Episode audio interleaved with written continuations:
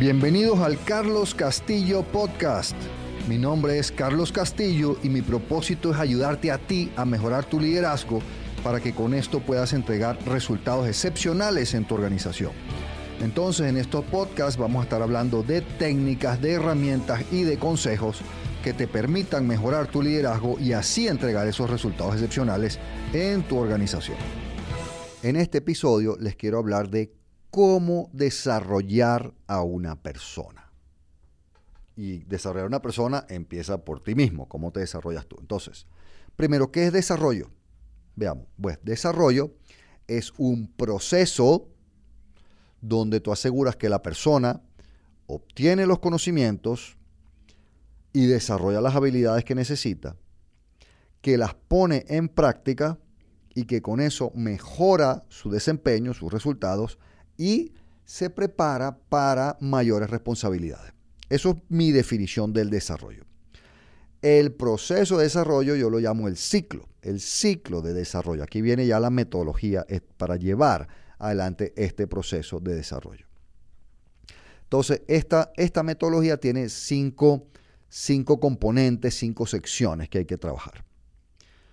Sección 1, autoconocimiento. Para iniciar el proceso de desarrollo, tú tienes que asegurar que la persona sabe, conoce, comprende sus brechas, que las conoce, que las acepta. O sea, yo tengo que poder decir, oye, sí, no soy bueno delegando, estoy consciente, necesito mejorar, aunque no sé cómo hacerlo. Entonces, primer componente, autoconocimiento, primera fase. Si no hay autoconocimiento, no tiene sentido avanzar en este proceso. Segundo, segundo paso, determinar la motivación de la persona. ¿Está motivada? ¿Está dispuesto a invertir la energía necesaria, el tiempo, el esfuerzo para desarrollarse, para obtener nuevos conocimientos, desarrollar nuevas habilidades y ponerlas en práctica? Porque eso requiere energía, eso requiere, eso requiere esfuerzo, eso requiere trabajo. Y es la más difícil, es, la más, es, es la más que es cuestión de feeling. Oye, ¿estás motivado? ¿Tienes ganas? Sí, sí tengo. Es la más difícil de evaluar. Tres, ok, buenísimo. Entonces ya, ya estoy claro que tengo que mejorar en delegación efectiva, en autoconocimiento. Eh, estoy súper motivado, ya te dije que estoy súper motivado. Paso dos. Ahora el paso tres es, bueno, ¿cómo vas a hacer que adquiera el conocimiento o que obtenga la, o que desarrolle la habilidad?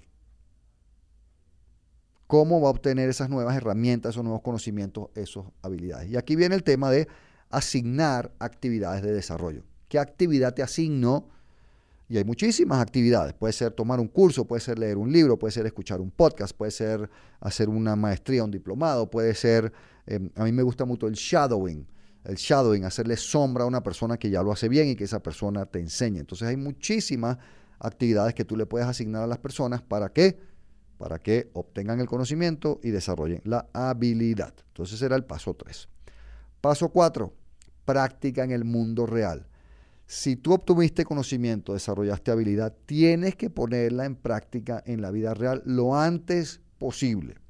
Eh, un estudio em, de psicología que salió publicado en el Harvard Business Review hace un par de años eh, mostró que estamos olvidando el 70% de lo aprendido en un evento de aprendizaje en seis días tenemos una sobrecarga de información y el cerebro se ve obligado a borrar lo que no está utilizando. Entonces, si tú no pones en práctica muy rápido para consolidarlo, para grabarlo en el disco duro, lo que aprendiste o la habilidad que desarrollaste, la olvidas. Entonces, cuarto punto, práctica en el mundo real. Y la quinta, la, quinta parte de este, de este ciclo del desarrollo es, yo le llamo responsabilidad.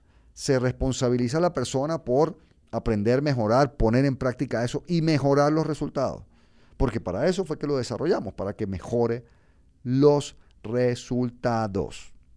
Entonces, ya vimos, hay cinco etapas en esta herramienta del ciclo del desarrollo, que es la que nos va a permitir llevar adelante este proceso de desarrollo. Cinco pasos. Primero, autoconocimiento. Segundo, motivación.